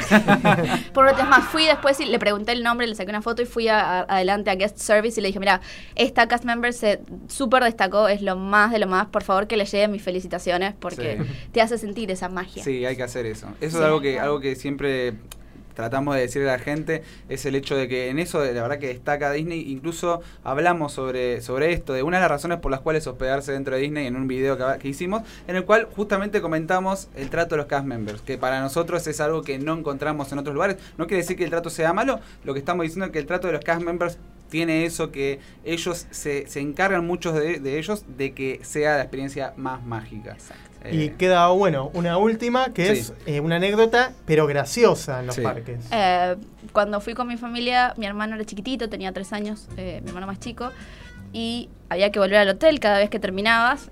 Y era sentarlo en el auto y empezar, a casa no, a casa no, no, no, me quedo acá, a casa no. Y nosotros lo miramos, y, no, a casa no, al hotel. Y nos miraba como diciendo, ustedes no están entendiendo, me quiero quedar en el parque, no, no hablen. Pero sí, era muy gracioso. Sí, a nosotros nos pasó también. No sé por qué, pero sale eso de decir a casa. Vamos a Sí, casa. Y es al hotel, pero no sé. A nosotros nos pasó una anécdota muy divertida también con un personaje. Fue con Tarzán en Animal Kingdom. Nos pasó que teníamos para sacar la foto, le pedimos a alguien que nos saque la foto y, y se acercó a- hacia el lente y empezó como, como que no entendía y cada vez más cerca, más cerca y, y yo después agarré la cámara y estaba tratando de sacar fotos y se acercaba y se acercaba, se acercaba, entonces tenemos como cinco fotos de Tarzán cada vez más cerca con cara de que no entiendo lo que está pasando Y acá. también nos pasó en Crystal Palace Sí. con un cast member. Que Es le pedimos verdad, una foto genio. y cuando nos devolvió el celular, todas las fotos eran de su cara. Se sacó fotos así, pero a propósito, poniendo caras, nos Claro. matamos de risa. Muy bueno. Son esos detalles. Sí. Así que bueno, ahora nos vamos a ir a una pausa, igual te quedás. Sí, por sí, sí. supuesto. Así que no, no, no la despedimos, pero sí te damos un aplauso. Sí, Sí, muy un bien. aplauso por todas las preguntas, por toda la información. Estuvo muy lindo. Sí. Así que que vamos a un corte, Connie, y después cuando volvemos vamos a hablar de Universal.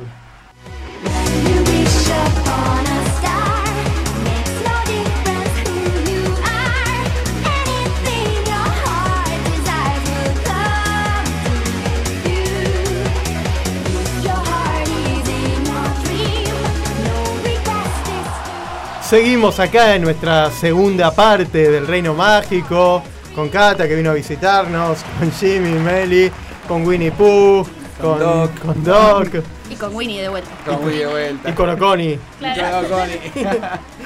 Bueno, vamos a hablar de Universal, vamos a meternos que hace tiempo que lo teníamos como medio olvidado. Sí, pobre universo. Así que, que también es súper importante. Ahí ya se escucha de fondo el loop cuando uno entra, escucha esto. Nos vamos adentrando, gente. Sí, Entonces, sí. vamos a hablar hoy de la creación de Universal Orlando. Sí, Universal Orlando Resort abrió sus puertas en 1990 como un solo parque y se llamaba Universal Studios Florida. En 1998, Universal adquirió el parque acuático Wet and Wild Orlando y en 1999 abrió el segundo parque temático Universal's Island of Adventure, con seis islas o áreas temáticas claramente diferenciadas eh, en 1999 también se inauguró el Universal City Walk Orlando, un complejo de tiendas, clubes nocturnos, restaurantes, cafeterías, cines y el popular show Blue Man Group, que todavía continúa. Junto con la expansión de 1999, abrió sus puertas el primer hotel del complejo Universal en Florida, llamado Louis Portofino Bay Hotel.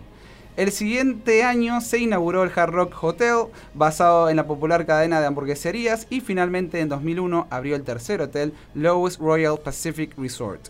En junio del 2010, Universal inauguró la séptima isla de Universal Island of Adventure, The Wizarding World of Harry Potter, que se amplió con aún más atracciones, tiendas, espectáculos en vivo y restaurantes temáticos inspirados en la popular serie del Niño Mago durante 2014. En 2014 ta- también se inauguró el cuarto hotel de Universal Orlando Resort llamado Cabana Beach- Bay Beach Resort.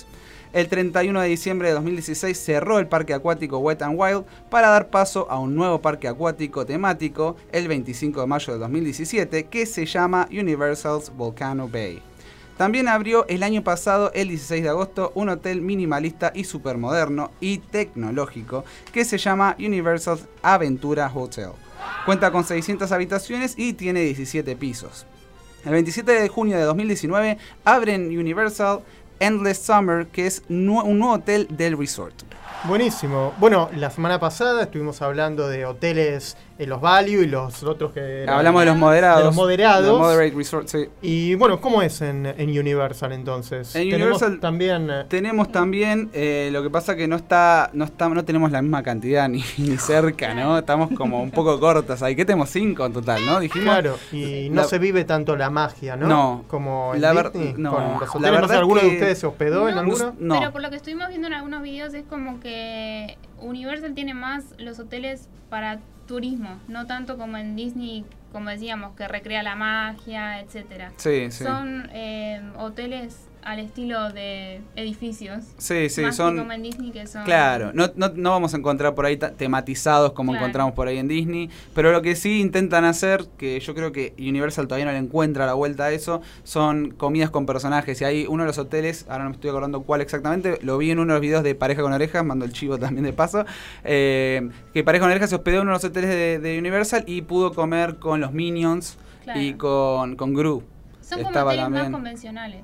Son hoteles más El convencionales. típico hotel. Claro, lo, lo que vemos, por ejemplo, en el último que se abrió es como un gran rascacielos. Claro, son, tiene una onda más moderna, más este, este que decís vos creo es este que es minimalista, Sí. medio como. Claro, después- Es súper Eh, tecnológico aparte. Claro. Eso Eh, sí. El Cabana es más onda los años 50. Claro. Claro. Pero no. O sea, uno no, no vive como, como en Disney que tiene los personajes o, o toda esa cosa. No, no, la verdad es que en ese sentido Universal Es se queda medio corto, es más frío, sí, sí, tal cual. Y ahora justo lo que vamos a hablar también, el próximo tema, también creo que Universal le tiene que encontrar una vuelta de rosca. Claro, ahora vamos a hablar del Universal Dining Plan. Meli nos vas a contar. En realidad, el plan de comidas, que aún no hemos hablado del plan de comidas de Disney. No, Tal vez no. lo podemos hablar eh, próximamente. Sí, eso sí es un tema largo también. Es un tema largo Sí. y muy, muy, pero muy interesante. Sí. Universal tiene algo parecido, pero vamos a ver, a ver. Como que lo quiere copiar, pero todavía le cuesta. Pobre. A ver, contanos. Está en, en el trayecto. El dining plan, eh, o sea, hay tres, está, o cuatro mejor dicho. Está el dining plan plus, se puede contratar solamente junto a la compra del paquete vacacional de Universal o en el mostrador cuando uno llega y hace el check-in. Este plan incluye restaurantes de servicio completo, servicio rápido, snacks. Uno puede acceder a, por ejemplo, un plato principal, un postre como parte del plan de comidas y una bebida no alcohólica. Después tenés un plato de comidas de servicio rápido más la bebida, un snack y además tenés una bebida extra. Después también está Universal Dining Plan, servicio rápido plus, que sale 24 dólares y te habilita una comida de servicio rápido más bebida, más un snack y otra bebida extra. Por otro lado está el Universal Dining Plan, servicio rápido, más vaso souvenir de Coca-Cola. sale 29 dólares y accedes a una comida de servicio rápido, más bebida, un snack y una bebida no alcohólica. Y ahí es que te dan el vaso este de regalo. Después tenés un último, eh, podríamos decirle plan, pero la verdad que no tiene mucho sentido, porque en este caso tenés que pagar 16 dólares y solamente accedes a un vaso. Claro, sí, es el vaso recargable este, donde uno lo puede ir rellenando en, en los puestos, pero. A ver, la no que- lo podés considerar un dining plan. No, no, no, no, es un dining plan, No. claro, es un servicio que, que ofrecen. Pero ellos te lo ponen dentro de lo que ofrecen, entre comillas, en la página como dining plan. Claro, Claro. puedes contratar previo a ir, digamos. Puedes comprarlo ahí, mira.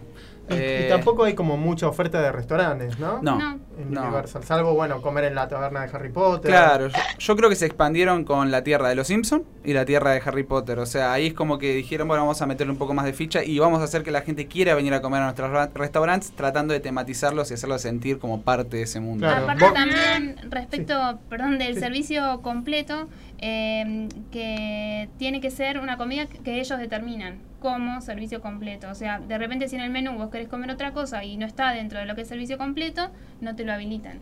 Ah, mira. Claro. Sí, no, no parece muy interesante. No. Vos, Cata, fuiste que sos fan de Harry Potter, comiste ahí. Yo fui, comí el, el- el restaurante de las tres escobas eh, y yo creo que lo que tiene Universal sí le falta, pero hay un montón de cosas que nosotros como extranjeros no conocemos. Yo conozco Dr. Seuss, que es como contaba, The Grinch y el Lorax, Sí. y vos entras a esa tierra sabiendo y conociendo todos esos libros, Sí. es como si entraras a la magia. Claro. Pero uno que es extranjero, que no está acostumbrado Sí. a ese tipo de literatura, uno entra y dice, esto es súper loco, es Sí, un área sí. para los chicos hermosa, pero Claro. no Sí. entiendo nada. Sí, no, Disney, Eh. eh, o sea, Universal en el sentido por ahí de tematizar es muy bueno. Lo que le falta, digo, a la vuelta por ahí es en, en los restaurantes. Por En- eso, En, los sí. restaurantes por ahí, claro, el de Dr. Seuss es como un comida rápida, ¿no? es Es- comida rápida que Sí. tiene que ver con una de las historias de Dr. Ah, ¿sí? Seuss, claro, Ya. porque es un circus, es un circo.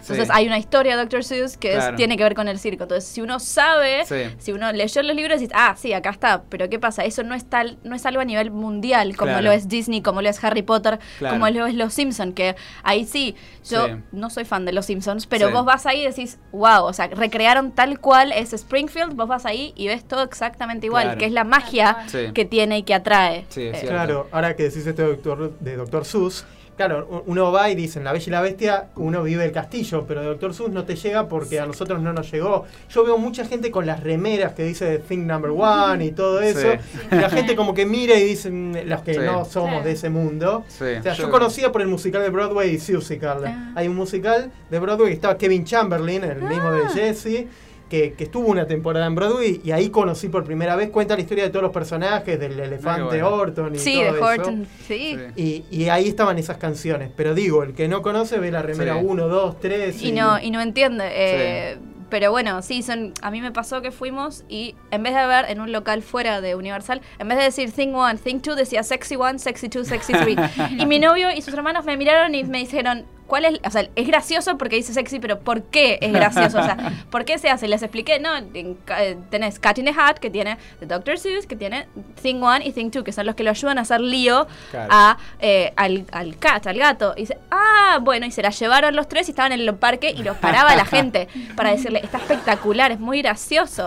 Pero Claro. sí, es eso que falta, que Sí. sea más popular. Si bien las Sí. películas salieron, no tuvieron, creo yo, tanto impacto No. como tiene una película de Disney. No, es verdad. Claro. Y son muy lindas las películas Sí. del Lorax. El Lorax, eh, Sí. Horton Hears a Who, Horton escucha a los Kiens, el Lorax y el Grinch que El salió el año Sí, es pasado. muy lindo Sí. esa película. eh, que Pero son muy el bonitas. público como que no acompaña. Exacto. Sí, y después está la versión live action, está de Cat in the Hat, que es la versión de Mike Myers, que es inmirable. Es inmirable, no me gustó nada. la vi de chico y no la volví a ver nunca más. La de Jim y- Carrey, de Grinch, está buena. Grinch. La de Eh, Grinch está la de Grinch buena. está muy buena. A, mí me- Sí. a ver, yo, yo crecí con esa película, Sí. esa versión de Grinch también, y la verdad que, a ver, soy fan de Jim Carrey también, y sus películas me hacen reír mucho, y me parece que es un, es un actor que estuvo bien elegido para interpretar a un personaje de un mundo así tan alocado, ¿no? Sí, totalmente. Seguro. Y bueno, para la gente que es fan de, de otros personajes de otra generación, ¿se acuerdan de los Blues Brothers? Sí. En realidad nosotros no nos acordamos de los Blues Brothers porque no es de nuestra No, generación. pero la película la vi. Pero la película es un clásico Sí. y la gente más grande se identifica porque no sé si ahora actualmente sigue estando, pero Sí, siguen estando. es, sí, sí. es un show que hacen que cantan las canciones de jazz. Sí, y- se pasean con su auto, por ahí. tal Sí, cual. es muy buena. Así que, ¿qué les parece escuchar uno de los temas icónicos, eh, de los más conocidos? Tal vez no conozca a los Blues Brothers, pero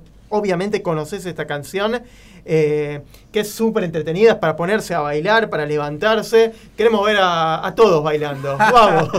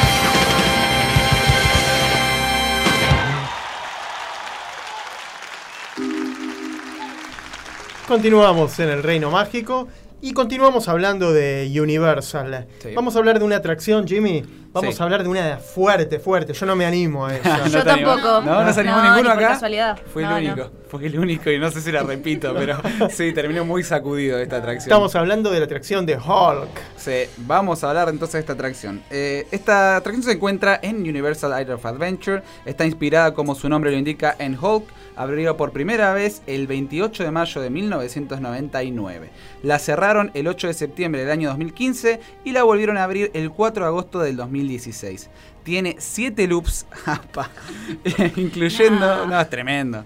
Un, un, o- eh, zero- un O-roll, ¿sí? un Cobra roll, dos loops verticales y dos corkscrews. O, sea, que te tiran para atrás y vas para adelante. Claro, Un corcho. claro, como un corcho, claro. El punto máximo de la atracción son 34 metros y tiene, y tiene una pendiente de 32 metros.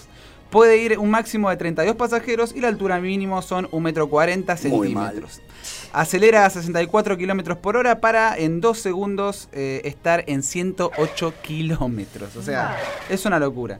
La atracción se trata de que uno entra en las instalaciones de investigación de alta seguridad al mando del general Tadeusz Thunderbolt Ross. Uno se ofrece como voluntario para ser sujeto de pruebas de un experimento científico basado en la inve- investigación del doctor Bruce Banner. Cuando el general da la orden, tu grupo recibe una descarga de rayos gamma y de pronto uno se siente invencible. Antes de poder dar antes de poder siquiera parpadear, sales disparado con la fuerza de un jet de combate, una fuerza haciéndote ir con más y más rapidez por la pista. Sujétate bien porque esta está súper emocionante la atracción de alta velocidad. Se abre camino con todas sus fuerzas por el firmamento. Tiene Universal Express Pass, así que gente si quieren se pueden saltear la fila siempre que contraten ese servicio. Es un servicio que nosotros recomendamos en el caso de que ustedes vean que las filas están con mucha demora. Así que consejo, anoten, no lo contraten hasta no estar ahí. Claro. Lo cierto es que lo ofrecen incluso dentro del parque, pueden ir a los kioscos que están dentro que lo ofrecen. Vean qué tal, nosotros nos pasó eso la última vez que fuimos. Si vemos que tienen 180 minutos las atracciones, 120 en temporada alta, mm, está bien, es un gasto alto, pero está justificado. Sí, así que bueno, esa es la atracción de, de Hulk, Sí como se, les contaba. sí se atreven a ir. Si se atreven a ir, eh, como yo ya me estaba un poco poniendo nervioso al leerlo. La verdad es que leyéndolo ya dije, ay. Pero sí, no, no he subido después de que la volvieron a abrir. Eh, hicieron algunas modificaciones ahí porque Universal tiene la obligación de hacer, de modificar cosas o de actualizar sus atracciones por una cuestión de contrato para poder mantener los derechos. Así que esta, esta refacción que se hizo en ese año fue justamente por eso. Y lo mismo habían hecho con el juego de Amazing Spider-Man. Lo renovaron por este- esta situación contractual, digamos. Bueno, vamos a hablar de una atracción que ya no está más, pero nos gusta recordar viejas atracciones y lindas. Somos nostálgicos. Sí, claro. Sí. Se trata de Ghostbusters Spectacular, este juego de palabras de miedo con espectacular. Claro, así. sí. Eh, esta atracción abrió el 7 de junio de 1990 y cerró un 9 de noviembre de 1996. Estamos hablando de Ghostbusters de los cazafantasmas para una generación Sí. que, Claro. que vivió con eh, aquella película Dan Aykroyd, Bill Murray, eh, Harold Ramis, bueno, Sí. todo un gran elenco. Después hubo, hubo ahora una versión De mujeres. La- de, de sí. mujeres, pero... Fue, no le fue muy bien, la No. verdad. Eh, no. Y creo que ahora están trabajando en algo nuevo, de- porque Sí. los cazafantasmas siempre atrajeron. Pero con los clásicos ahora, eh, sí, la verdad es que trajo medio controversia con respecto justamente a haber intentado hacer esta otra película. Una de las actrices, ahora no me acuerdo su nombre, saltó a repudiar el tema de que estén haciendo esta nueva película de, de los clásicos. Porque sintió que era una especie de, de insulto a la versión femenina, decir como, ah, bueno, esto no, no funcionó, volvamos con esto, ¿entendés? O sea, como que... Claro. Y bueno, como los cazafantasmas había tenido tanto éxito, en Universal se armó la atracción, ¿no? esta que les contaba que se abrió en junio de 1990. El show empezaba una vez que todos estaban sentados, las luces se apagaban y en la sala, como en el escenario, detrás de la pared de vidrio, las luces se encendían. El escenario era una recreación del templo de Gozar. Luego, una guía turística salía y comenzaba a hablar sobre la franquicia de los cazafantasmas. También contaba su no creencia en estos. Mientras ella hablaba, Pegajoso volaba por detrás de ella, luego un sonido de trueno se escuchaba y Gosser junto a otros fantasmas aparecían. Comenzaba a atacar a la guía hasta que de pronto sonaba la clásica canción de los fantasmas y ellos aparecían a salvarla. Duraba 20 minutos. Ahora la vamos a escuchar en un ratito la canción de los cazafantasmas, ¿eh? Sí. para, para recordarla. Eh, yo me había olvidado completamente de esta atracción, pero yo la vi. Ahora ¿Ah, cuando, sí? cuando vi esto, la Mirá. recordé. Y era, Sí. era linda, divertida. Eh, luego la reemplazó Twister. Sí, Eh, yo Twister lo pude ver. Ride It Sí. Out. Sí. Twister yo no la vi. ¿No? Estaba muy buena Twister. La verdad que también recreaban todo cómo, cómo era hacer la película de Twister y mostrando cómo es que se levantaban las cosas. y Claro. La vaca volando incluso. Recién justo, creo que era fuera del aire, estábamos hablando de que Universal hace mucho de reemplazar, pero que termina siendo a lo mejor la misma atracción. Claro, misma Con- estructura. Sí, otra atracción. Claro, otra porque es más o menos lo mismo, lo mismo. Twister con Ghostbusters no tiene nada que ver, pero el estilo que volaban las cosas, Claro. que te hacen el show que vos mirás todo. Sí, tal cual. Y bueno, ahora actualmente hay una atracción nueva, la de Jimmy Fallon. Sí, esto es completamente diferente. Sí, Esto es eh, completamente diferente. ¿alguien porque- estuvo? Sí, sí, nosotros.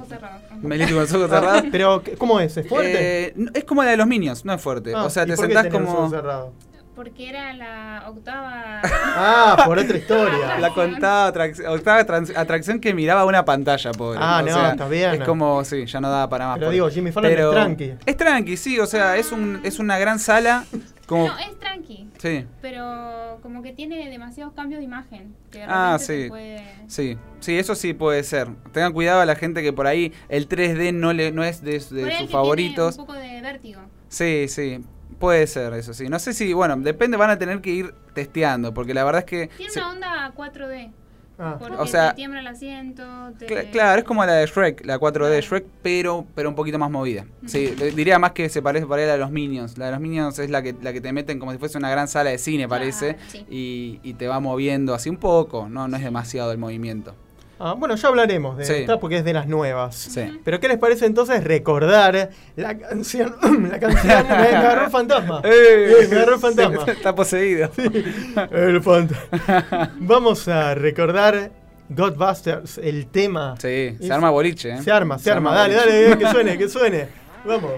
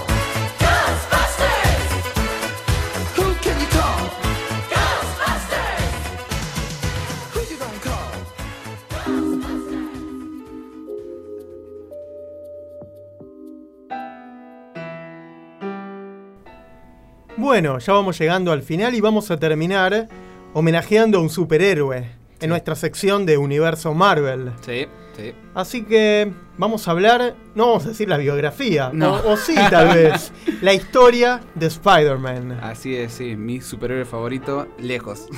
Eh, Spider-Man es un personaje ficticio creado por Stan Lee y Steve Ditko.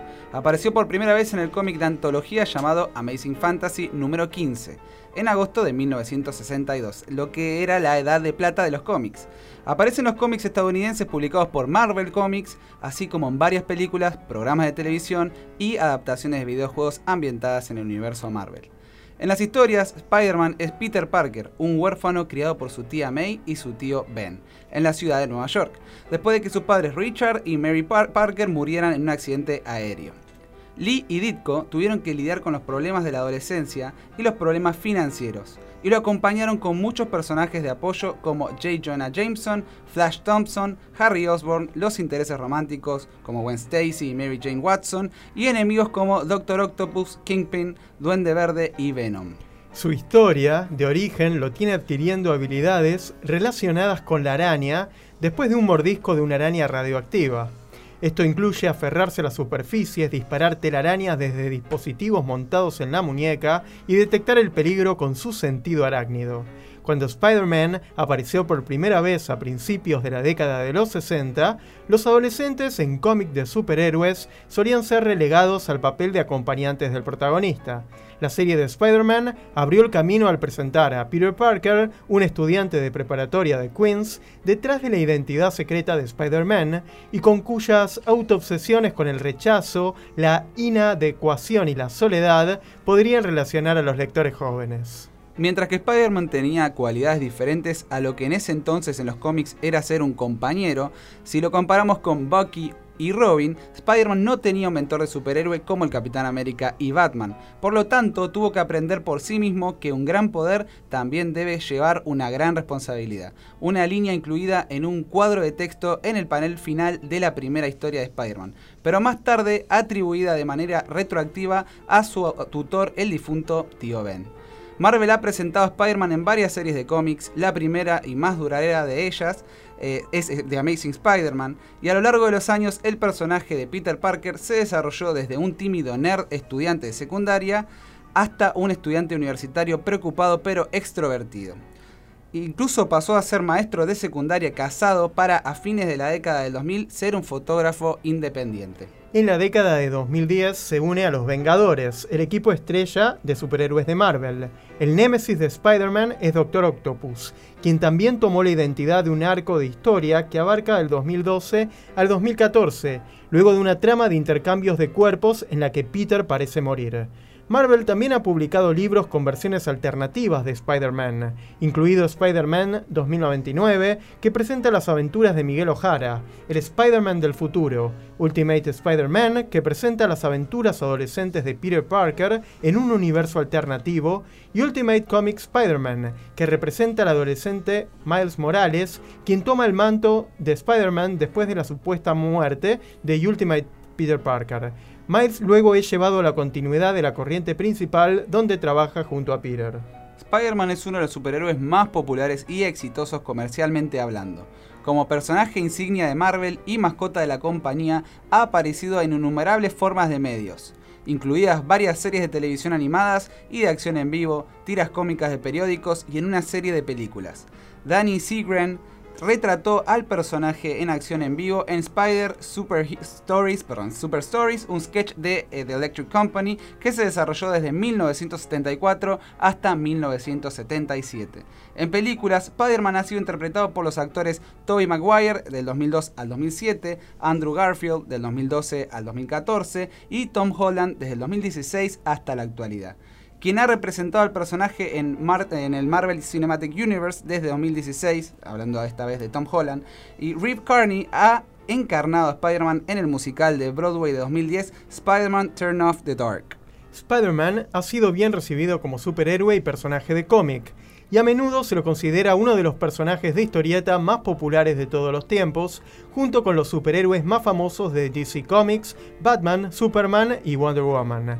En Spider-Verse se revela que sus poderes arácnidos y sus equivalentes de todas las realidades son la clave para el control total de multiverso Marvel. Un dato curioso de este cómic es que en 1970 una historia de Spider-Man tuvo que pasar por la revisión del Comics Code, el mecanismo de censura de los cómics estadounidenses. Hasta ese momento este código prohibía taxativamente la mención de las drogas, aunque fuera para hablar negativamente de ellas. Sin embargo, en aquel tiempo, el Departamento de Salud de los Estados Unidos se dirigió a Stan Lee para solicitarle que escribiera una historia con un mensaje en contra de las drogas. Esa historia apareció en uno de los cómics más vendidos de Marvel.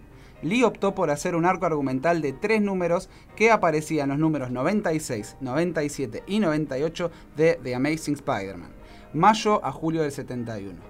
En la aventura, Harry Osborn, el mejor amigo de Peter Parker, se convierte en adicto al LSD.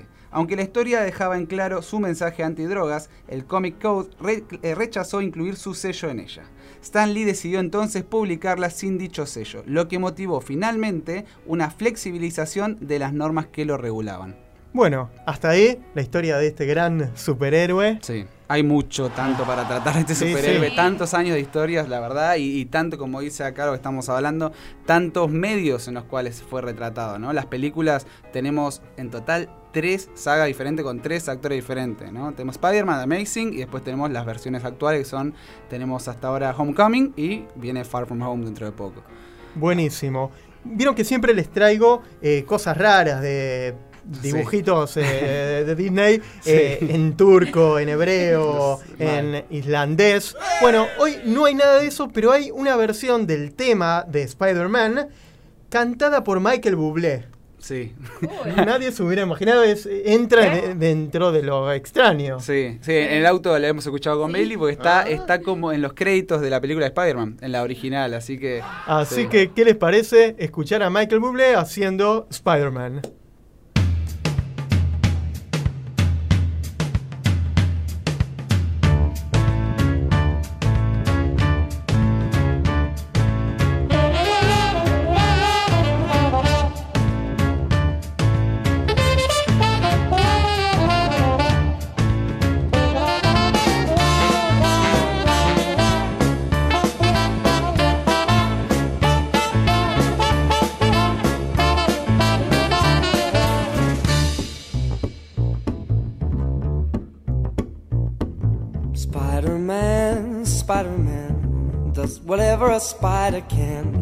Spins a web any size, catches thieves just like flies. Look out! Here comes a Spider Man. Is he strong? Listen, bud. He's got radioactive blood. Can he swing from a thread? Take a look overhead. Hey there! There goes the Spider Man. In the chill of night, at the scene of the crime, like a streak of light, he arrives just in time. Spider-Man, Spider-Man, friendly neighborhood Spider-Man. Wealth and fame he's ignored. Action is his reward. Look out! There goes the Spider-Man. Watch out, Mr. Heisenberg.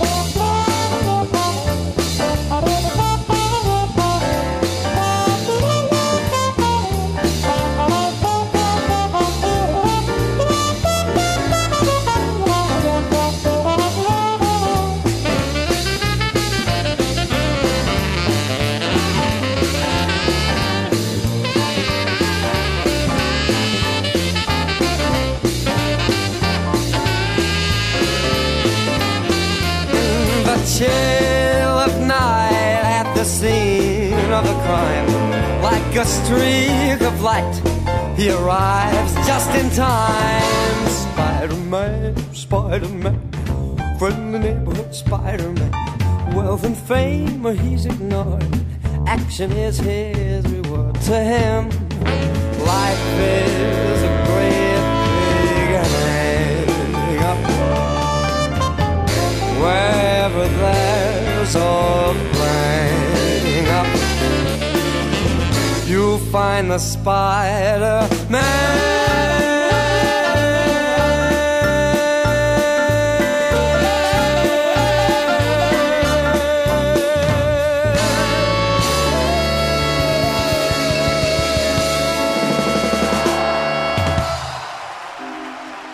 Bueno, ya vamos llegando al final de este programa del Reino Mágico. ¿Cómo la pasaste, Cata? Excelente. Muchísimas, muchísimas gracias por la invitación. Un placer para mí. Por favor. No, gracias a vos. Bueno, ¿qué les parece si nos despedimos? Siempre elegimos una frase. Y como hoy hablamos de Mary Poppins, vamos a terminar el programa. Tírame la cortina, ahí está. Con una frase de Mary Poppins. Dice, nunca deberíamos juzgar a alguien por su apariencia, ni siquiera a una maleta. Muy bien. Es verdad. Es. Totalmente. Sí. Nos vemos el próximo lunes. Muchas gracias, Oconi. Gracias, Jimmy, Meli, Cata. Gracias. Gracias Nos a vemos. Chau. Chao, gente, chao.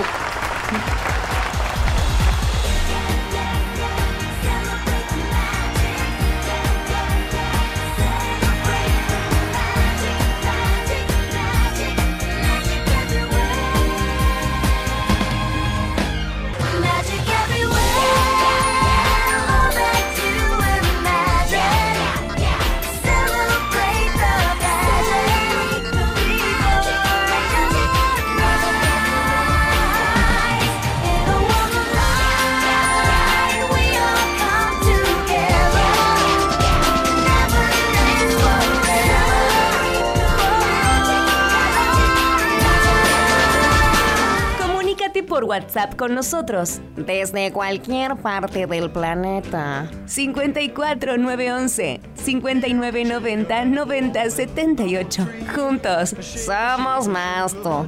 Because I'm stuck on you. I'm gonna stick like glue. Yeah, yeah. En 20 segundos te podemos decir que los polos se derriten, decir que los polos se derriten, decir que los polos se derriten, decir que los polos se derriten, decir que los polos se derriten.